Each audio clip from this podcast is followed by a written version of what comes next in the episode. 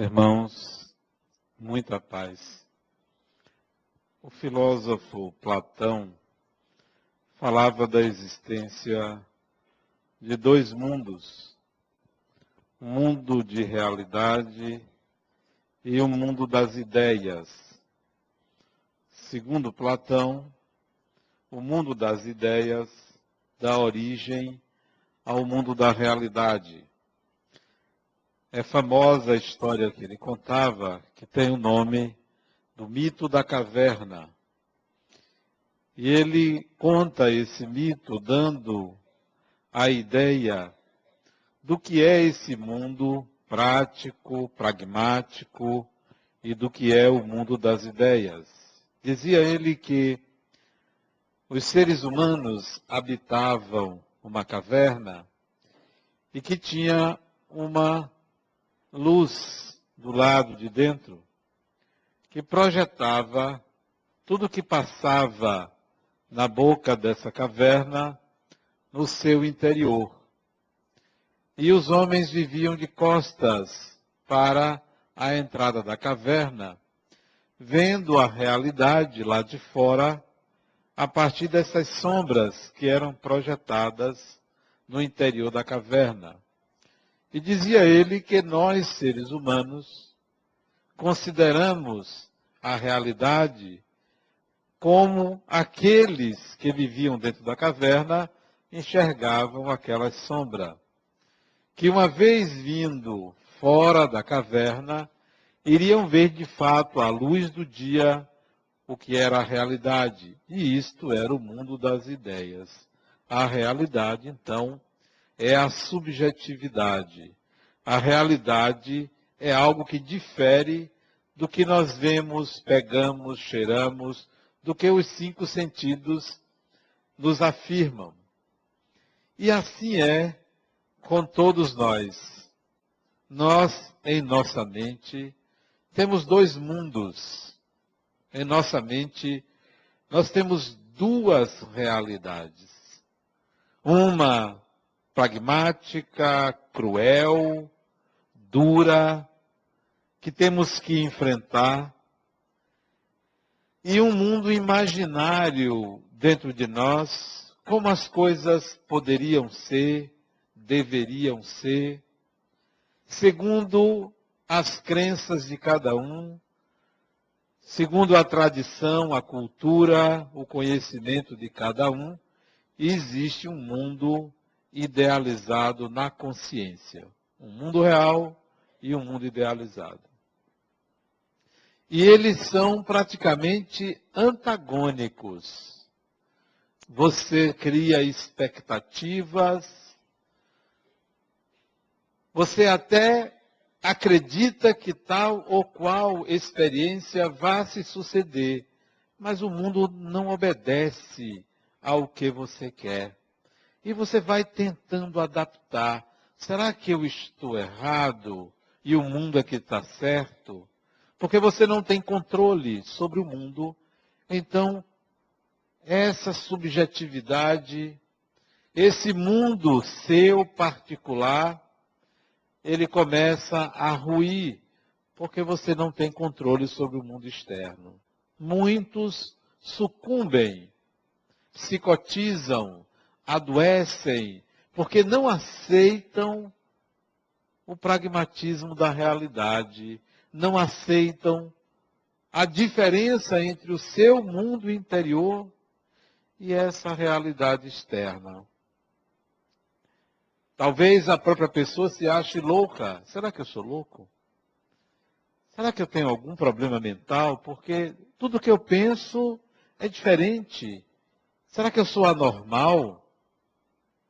Vem aquela cobrança da normalidade, de ter que se enquadrar num padrão coletivo de personalidade, desrespeitando o próprio mundo interior, porque ele não se adapta, ele não se adequa.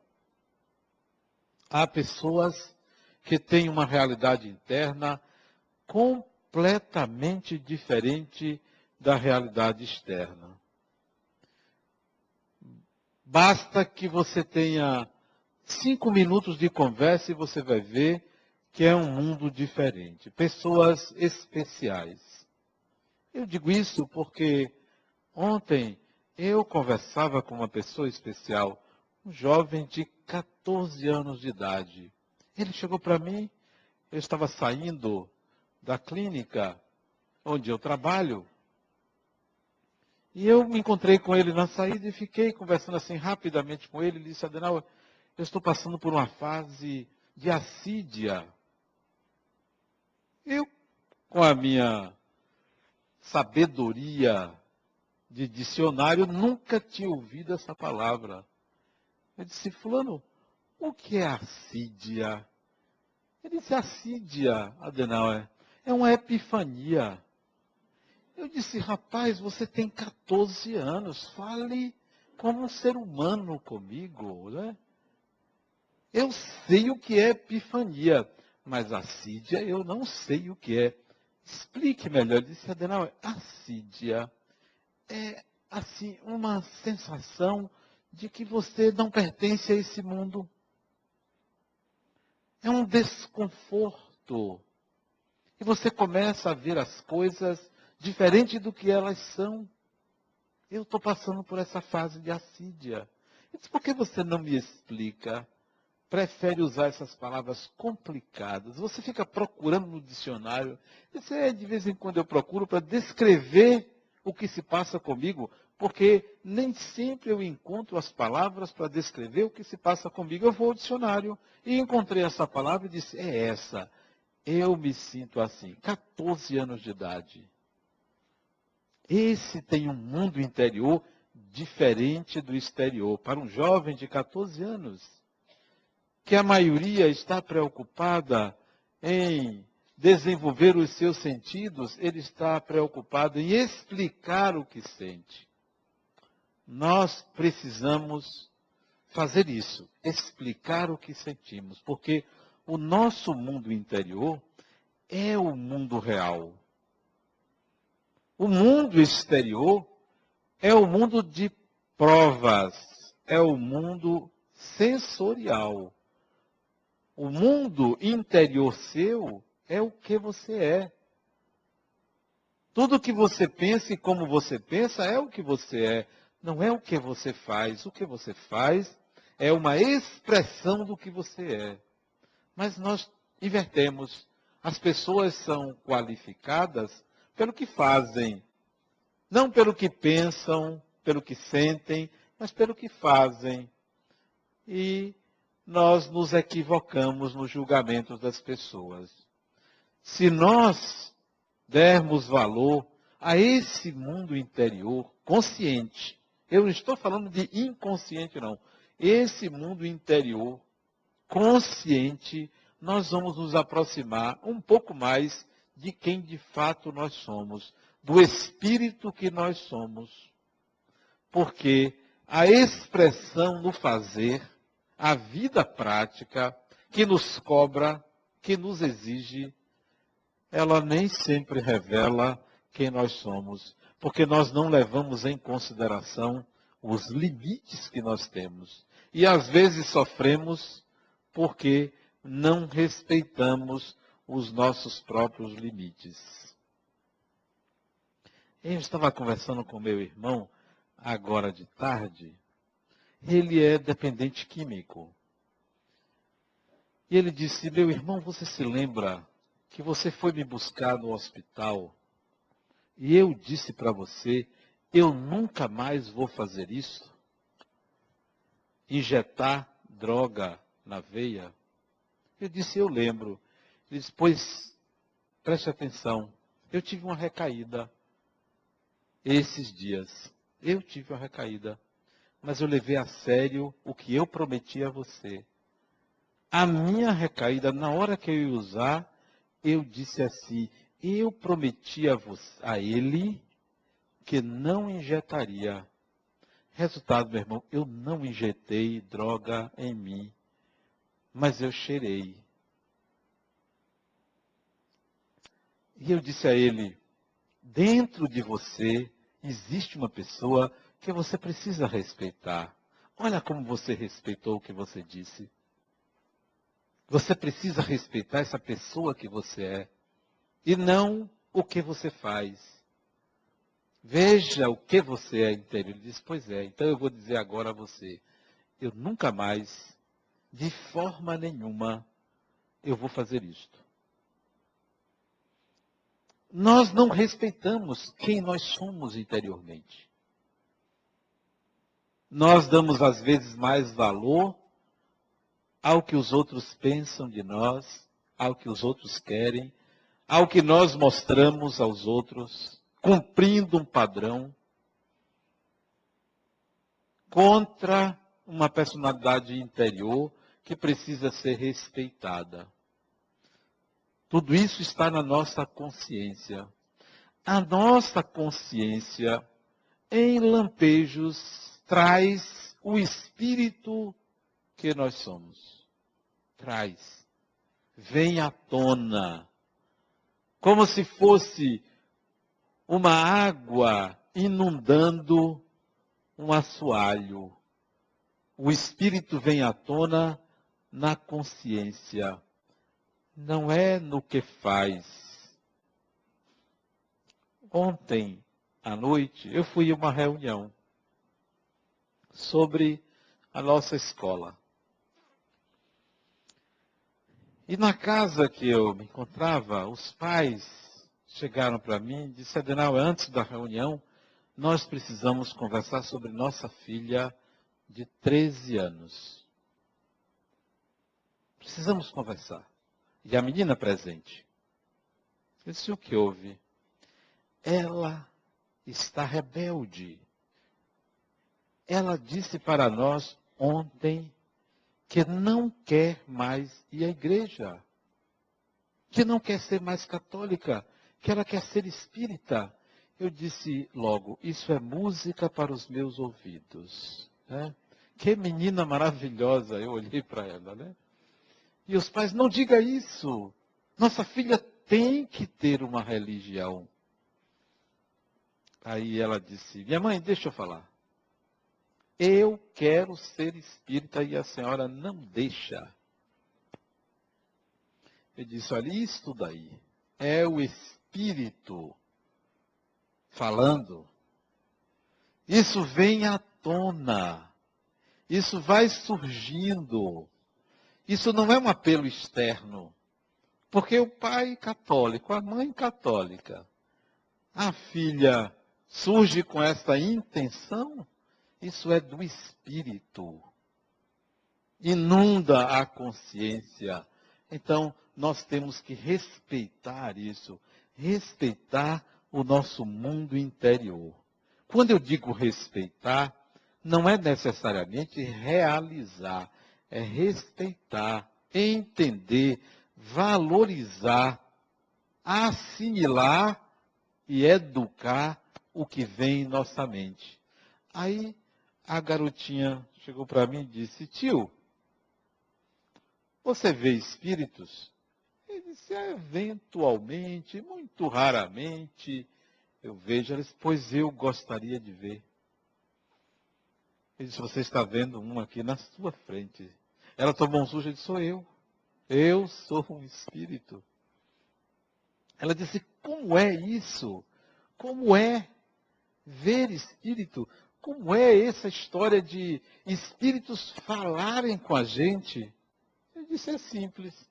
Todas as vezes que um pensamento vier à sua mente e você o desconhece, inclusive a origem, muito provavelmente é algum espírito que está conversando com você. Converse. Ela disse, mas vem assim do nada? Eu disse, não é do nada, vem do além. Entra na nossa consciência. Você vai ver. E aí ela começou a contar.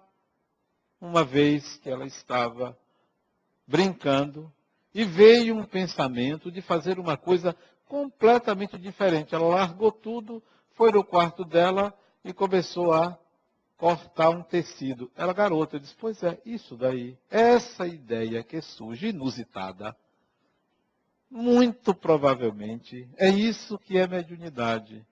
Ela disse, ah, então é isso? Pois eu tenho muito isso. Eu disse, pois é. Isso é mediunidade. Então, nós precisamos olhar para dentro de nós e cuidar desse outro mundo, dessa outra realidade, enquanto a realidade externa se processa. Eu fui hoje de tarde fazer um evangelho na casa de uma pessoa. Hoje à tarde. A família me pediu, eu, eu tinha muita coisa para fazer, mas eu resolvi atender, não sei porquê. Também porque eu achei que o problema da casa deles estava muito ruim. Aí eu fui. E fui, mas o marido não queria, mas a mulher queria. E quando uma mulher quer, até o sol se esconde. Tudo muda. Aí ela disse, Adena, pode ir. Ele não vai estar lá. Eu disse, eu não vou. Eu só vou se seu marido estiver presente. Vamos falar com ele. Falou com ele e ele então disse, não, eu fico. Eu vou conversar com esse, esse senhor, se referindo a mim. Ah. Aí eu cheguei, um apartamento enorme, a sala devia ser do tamanho desse auditório, ou metade. Tinha que pegar um bonde para você chegar do outro lado, né? Aí ele me, me atendeu, muito educado, eu disse, olha, o senhor, o senhor fulano, né? Eu disse, é. Aí eu perguntei, seu nome? Ele disse, ah, é aqui mesmo. Olha, eu fazia outro juízo de você. Eu dizendo para ele, ele disse, qual era? Para mim o senhor é muito mais magro, o senhor é gordo, viu? Desarmei logo, porque chamei ele de gordo. Desarmei logo, assim, de cara. Ele disse, não, eu sou cheinho. Eu disse, não, você é gordo. Isso não conhecia o sujeito, de cara, assim, para desarmar ele. Disse, vamos sentar aqui. Aí começamos a conversar. Isso uma e meia da tarde. Começamos a conversar, conversamos. Ele com algumas teorias, cheio de teoria, cheio de, de conversas, de ciência. E eu ouvindo, ouvindo, disse, olha, mas todas essas teorias pode jogar fora, porque a sua casa está carregada, meu amigo. Não é só você que é pesado, não. Sua casa também é pesada. E ele é mesmo, eu disse, é, precisamos fazer. Aí fizemos, chamei, a esposa chegou, tinha saído, chegou, fizemos o evangelho no lar, isso já duas e meia, da, quase três horas da tarde. Ele disse, é, rapaz, você tem razão. Ele disse, não, mas não acabou não. Vamos ao ao quarto do seu filho. Vamos lá. E fomos ao quarto de um bebê. A, a mulher disse assim para mim: Você pode dar um passe no meu filho? Não se preocupe. Ele vai tomar um passe. Vamos ao seu quarto. Aí fui ao quarto dele. Disse ele: Tira o sapato, deite aí na cama, que eu vou lhe dar um passe. E dei um passe nele. Esse homem suava, feito vara verde, e estava frio o lugar. Porque naquele local havia entidades habitando ali. Havia porque saíram. Entidades habitando no quarto do casal. Esse é um mundo que não faz parte do mundo que nós conhecemos. Essa é uma realidade que passa ao largo e a gente faz de conta que não existe como se a nossa casa não fosse habitar de entidades espirituais que comungam com as nossas ideias, que são nossos amigos, familiares. Essa é uma outra realidade, é um outro mundo. E que nós precisamos dar atenção a esse mundo. Saí da casa deles, né? Depois de fazer o evangelho, eram quase quatro horas da tarde, e eu disse: vocês precisam fazer isso de novo. Fazer o evangelho de novo. Uma vez por semana, ensinei como é que fazia. E ele, assim, curioso já, interessado em saber que mundo é esse. Que mundo é esse? Nós não nos damos conta desse outro mundo que está interpenetrando o mundo real. Esse mesmo mundo real que tem política, televisão, trabalho, dinheiro, trânsito, esse mundo que tem tudo isso, subjacente a ele, existe uma realidade espiritual que permeia tudo isso. Não é que dirige tudo isso, mas que permeia, que está ao lado. E a gente não se dá conta. Vivemos acreditando numa coisa aqui, na outra ali, tateando no escuro. Será que é verdade? Será que não é? Enquanto isso, o mundo espiritual está aí ao nosso lado. Até quando nós vamos desprezar esses dois mundos? A subjetividade dentro de nós e o espiritual que nos rodeia. São dois mundos diferentes do pragmatismo da consciência, do fazer, do viver. São dois mundos que estão subjacentes, mas que dirigem, que nos conectam a uma outra realidade, que é a realidade espiritual. Até quando a nossa ignorância vai nos deixar afastados dessa realidade?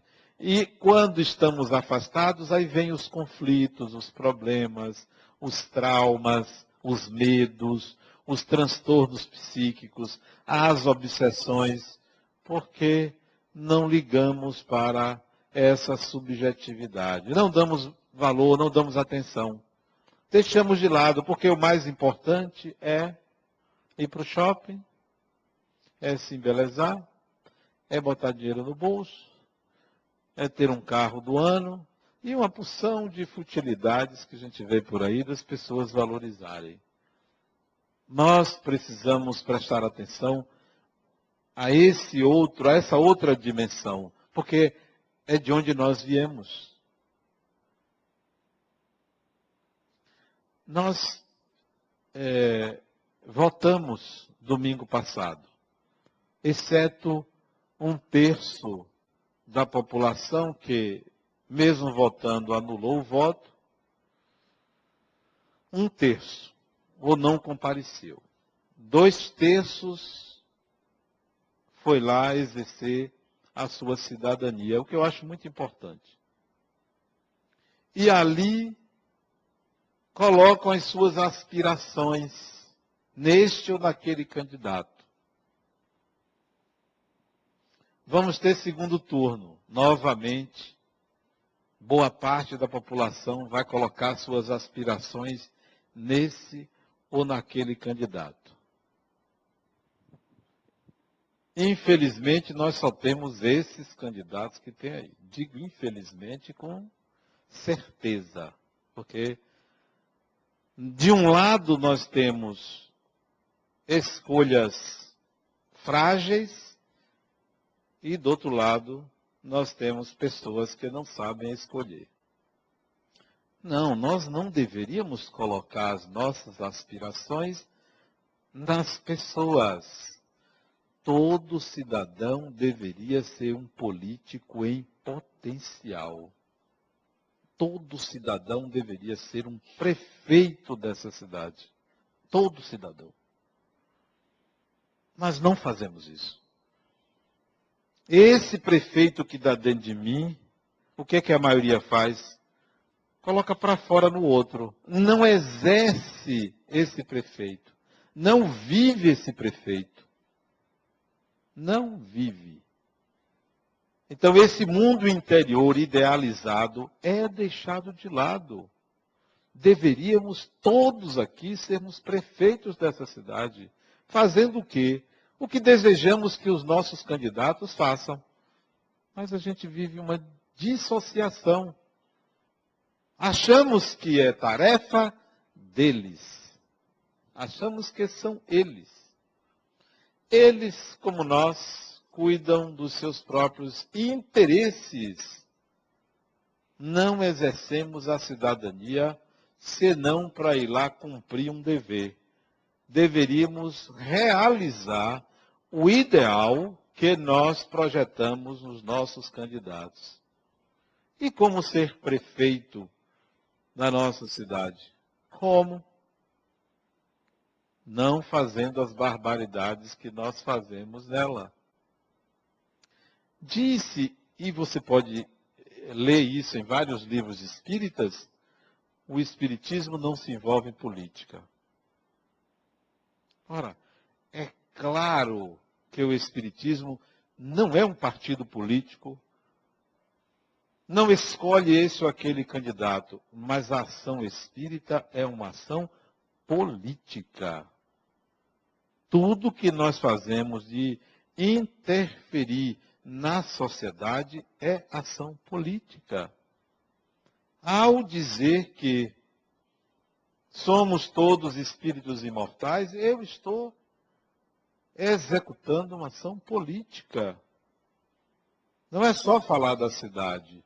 Nós somos, entre aspas, animais políticos. E não podemos deixar de exercer essa ação política. Fazendo o quê? Essa subjetividade, esse mundo interior, esse mundo ideal, a gente tem que materializá-lo. Fazer a nossa parte. Mas a gente não faz. Na conversa que eu tive com o dono da casa hoje de tarde, ele dizia: é, Como é seu nome? Eu disse Adenal. Ele disse: Nome difícil, né? Eu disse: Não, é até fácil. Qualquer menino lá da creche que a gente tem sabe meu nome, né?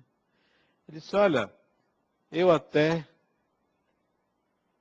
destinei um, uma quantia para grupo de apoio, acho que a criança com câncer, um negócio isso é interessante, é muito bom. Fazer caridade é.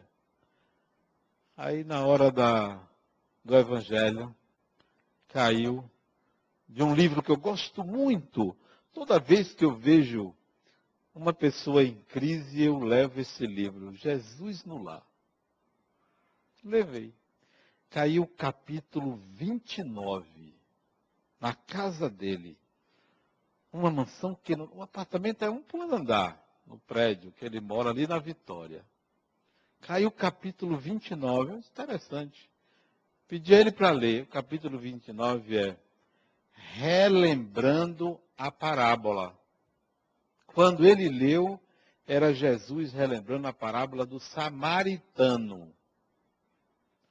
Aí, quando ele terminou de ler, a gente foi comentar, eu disse: Você não disse que tinha destinado uma quantia, mas Jesus está falando aí daquele que foi, ele próprio socorreu o indivíduo. Ele disse, é, de fato, a lição caiu perfeita para mim. Pois é, sempre assim, sempre vem na dose precisa. Você pode ter o que for, você pode dar o que for às pessoas de dinheiro, você pode transferir o que for, mas se você não viver isso dentro de você, você não cresce, isso não tem valor. Aí tá, vamos ao segundo, a segunda mensagem. Eu levei o Evangelho segundo o Espiritismo. Aí eu pedi à esposa dele para abrir, abre aí. Aí caiu no capítulo 18. Vocês sabem qual é o capítulo 18, nem precisa dizer, né? Todo mundo lê aqui, são espíritas, conhecem. Muitos os chamados, poucos os escolhidos. Caiu o trecho assim. Nem todos que dizem Senhor, Senhor, entrarão no reino dos céus. E ele tinha falado antes comigo sobre a fé dele. Ele era um cristão. Pois é, meu amigo, a sua fé não é só porque você tem fé que você é perfeito pode começar a se preocupar com a sua fé, com a sua caridade, porque os espíritos estão colocando para vocês, você e você, para os dois, o casal.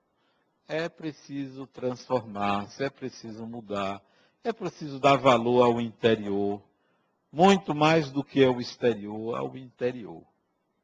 Esse mundo interior nosso é a nossa base Dê lugar à sua intuição. dê lugar aos pensamentos que vêm à sua mente para poder discernir. Não viva só em função do que vem de fora. Do que vem de fora.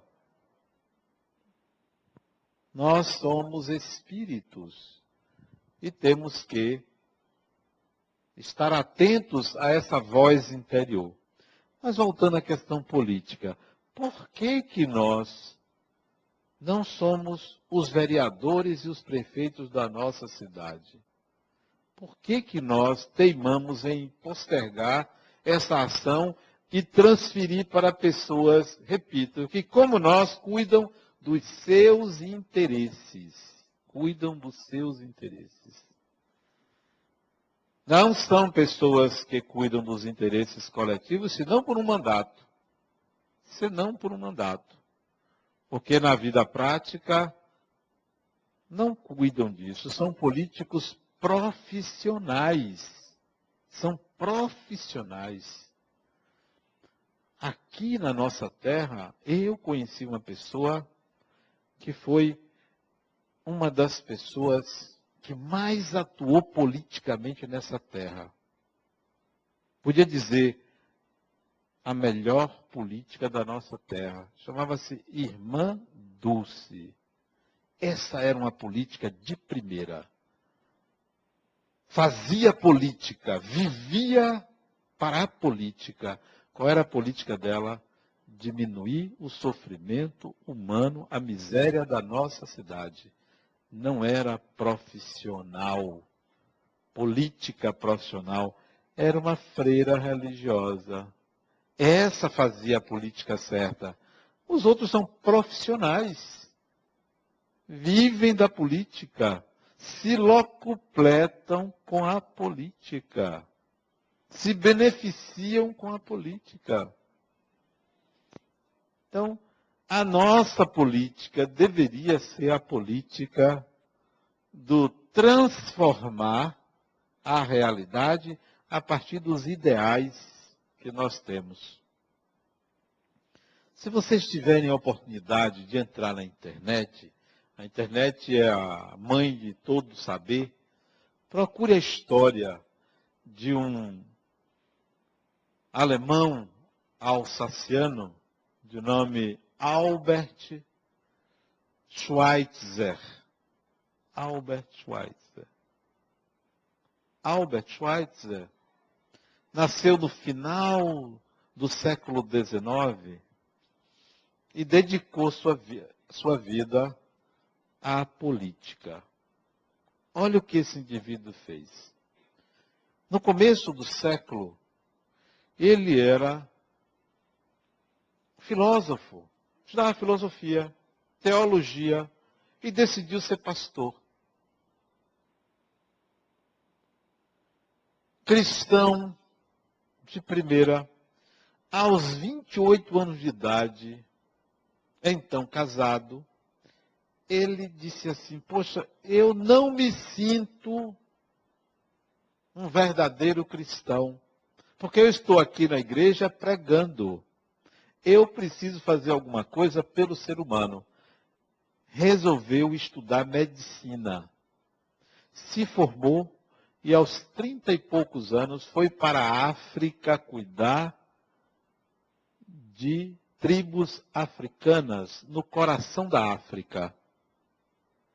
E passou a vida dele toda, ele desencarnou com mais de 90 anos, se dedicando aos negros africanos lá diretamente. Ganhou o Prêmio Nobel da Paz da década de 50, não me lembro em que ano. Ele ganhou o Prêmio Nobel da Paz, Albert Schweitzer. Médico cuidava das pessoas. Isso é que é política, isso é que é ação política. Nas horas vagas, ele tocava órgão. Construiu um hospital no coração da África, e à noite, quando terminava o expediente de atender as pessoas, ele ia tocar órgão. Juntavam-se várias tribos para ouvi-lo tocar órgão. Ele era exímio tocador de bar. Dizia-se na Europa que Albert Schweitzer era o maior intérprete vivo de Sebastian Bach, de Johann Sebastian Bach. Esse indivíduo fez política. Isto é política.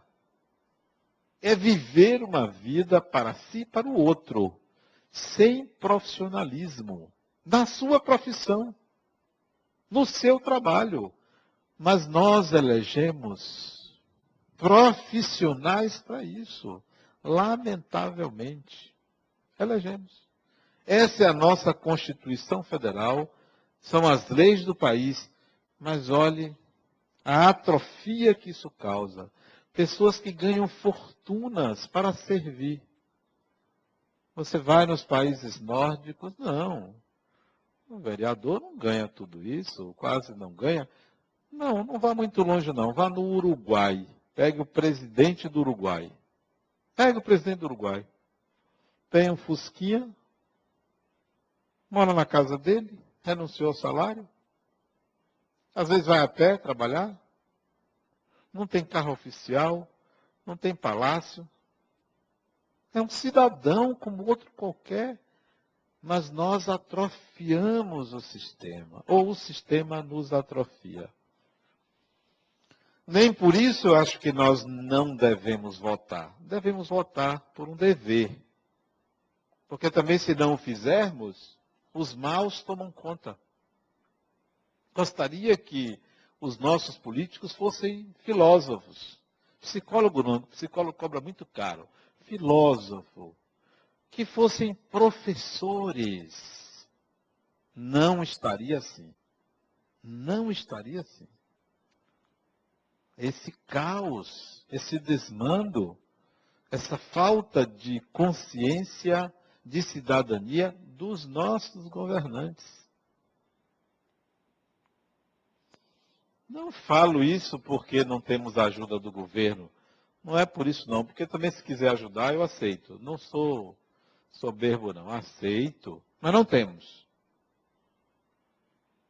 Nós precisamos exercer esse espírito que nós somos na vida prática, na nossa realidade, esse mundo interior precisa vir para fora. Não transferir para que os outros façam.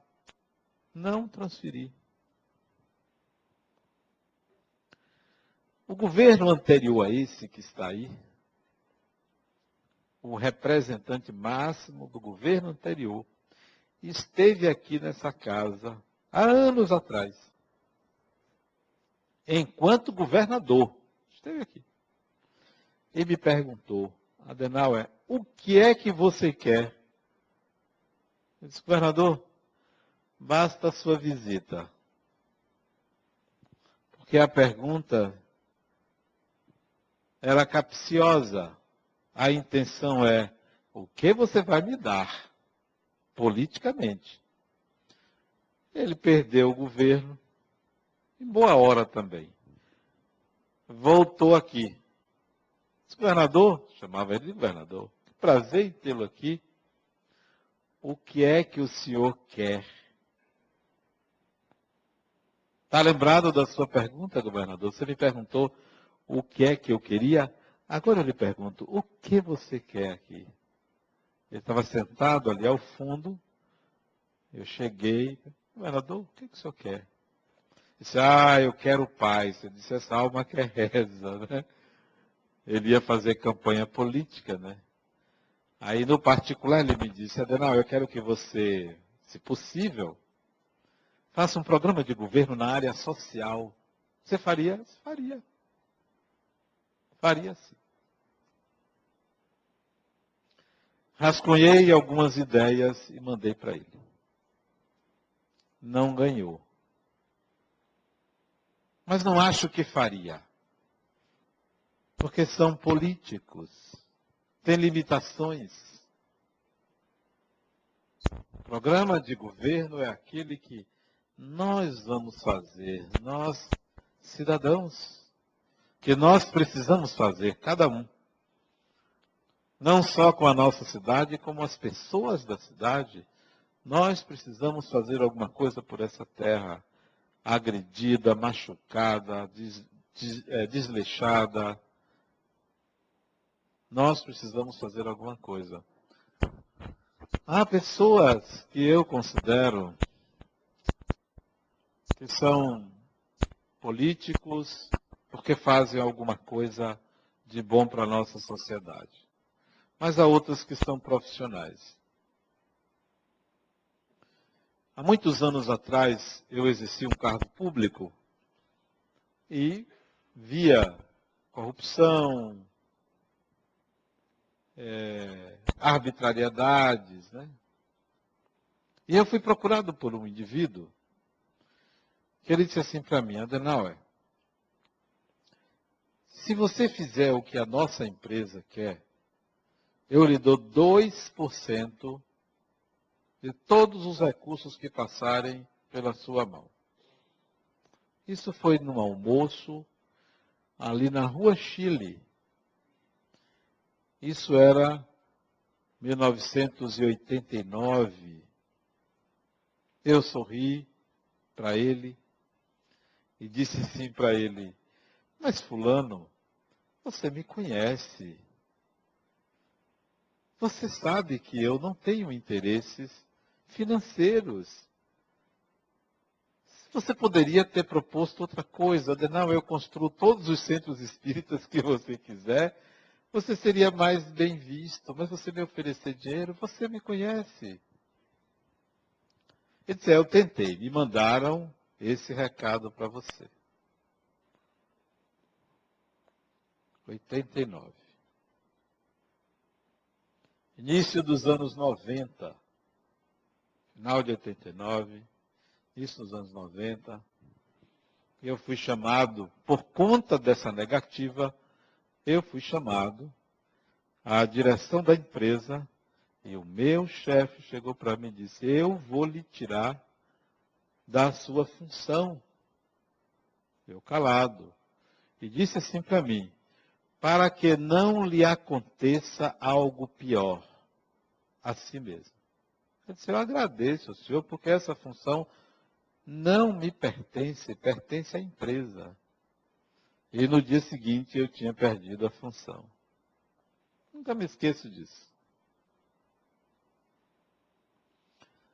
São pessoas inescrupulosas que dão a vida para prejudicar, mas para atender os seus interesses. Na época, estava se fazendo o canal de Camurugipe aqui em Salvador. E a empresa queria que eu liberasse todo o recurso que ela iria fazer a obra. Eu disse, não, à medida que você for fazendo, eu libero. Não, mas isso nunca foi assim, você quer botar regras. Eu disse, não, isso é lógico. Como é que eu posso liberar um dinheiro por algo que você não fez. Isso não tem sentido. Cada metro de canal que você fizer, eu lhe pago um metro de canal. Mas me tiraram. E o canal de Camurugipe é essa vergonha que está no centro da nossa cidade. Né? Nós precisamos ter uma ação política, mesmo que seja uma andorinha mesmo que não tenha eco, mas nós estaremos sendo coerentes. Há empresários inescrupulosos em nossa cidade, embora haja bons empresários, mas só querem ganhar. Vocês acreditam que tem empresários que abrem uma vala na rua, passam cabo e não fecham? Largam lá. Porque quem tem que fechar é o poder público. E fica aquela vala, aquele buraco, aquele problema. Ele botou o dinheiro dele no bolso, ele vai embora. É assim que funciona. É preferível não ganhar. Ah, mas se eu não ganhar, outro vai ganhar. É a vantagem, né? Que é sempre levar vantagem. Nós não temos essa consciência cidadã. Né? Fazemos de qualquer jeito de qualquer forma. Isso está na base. São espíritos ainda ignorantes, infantis, mas nós precisamos adquirir cidadania, adultez, respeito à coisa pública, para fazermos diferentes. Vamos pagar um preço, mas vamos fazer diferente. Na minha época, meus colegas diziam, mas rapaz, você é burro, você podia ter ficado com alguma coisa. Todo mundo tinha seu carro, seu apartamento. É, mas é melhor ser pobre do que enriquecer com dinheiro público. Pelo menos a consciência vai estar tranquila. Tinha uma tentaçãozinha, né? Eu ficava pensando assim, eu poderia ter isso, né? Uma casa com piscina. Então... Mas eu acho que isso era ainda do atraso em que eu próprio me encontro. Mas nós precisamos fazer diferente. Temos que trazer esse mundo ideal dentro de nós para fora. Não abrir mão de princípios. Não abrir mão do bem. Não abrir mão do que nós acreditamos como sendo o melhor para a sociedade. Não abrir mão. Mas nós nos omitimos, deixamos para lá por medo, por vergonha, porque a gente não quer perder o emprego, porque o voto é vendido, aí eu vou votar naquele candidato que pode me favorecer. Ainda é assim. A nossa ação política deve ser diferente. Nós não somos profissionais, mas não podemos deixar de ser políticos sempre político, sempre interferindo na sociedade. O espírito reencarna para mudar, para se transformar e para transformar a realidade. Não é um processo de eu me transformo e está resolvido. Eu me transformo para transformar. Dizemos que o Espiritismo é o consolador. Mas não é um consolador que consolou e você fica quieto. Consolou, agora vá agir. Vá atuar.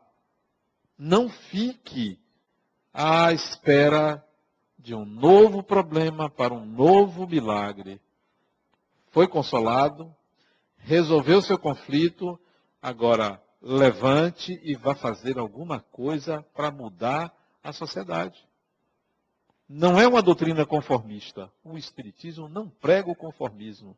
Prega a insatisfação. Saiam daqui insatisfeitos com a realidade. Insatisfeito até consigo mesmo para mudar. Porque quem entra na zona de conforto deixa de ser um agente de transformação.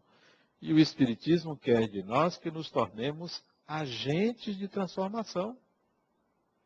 E não pessoas que resolveram seus conflitos e aí vão para casa dormir e está tudo muito bem, porque eu agora estou bem. Não podemos ficar bem com a situação que aí está.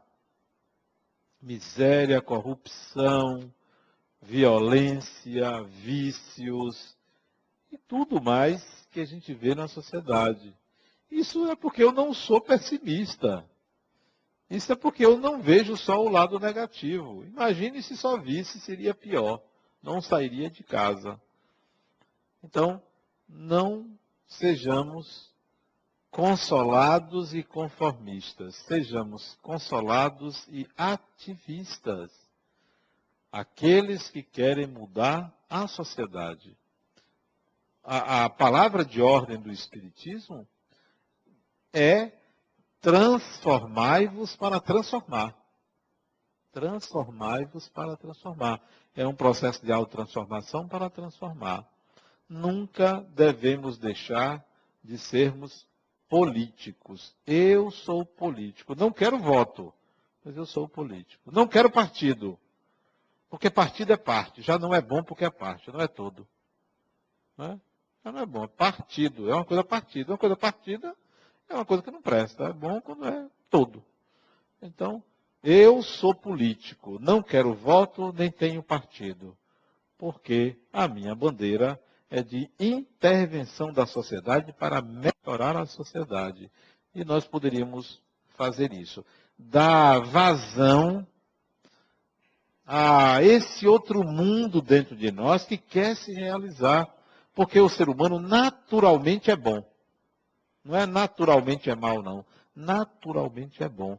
E a gente deveria pôr em prática isso. Muita paz.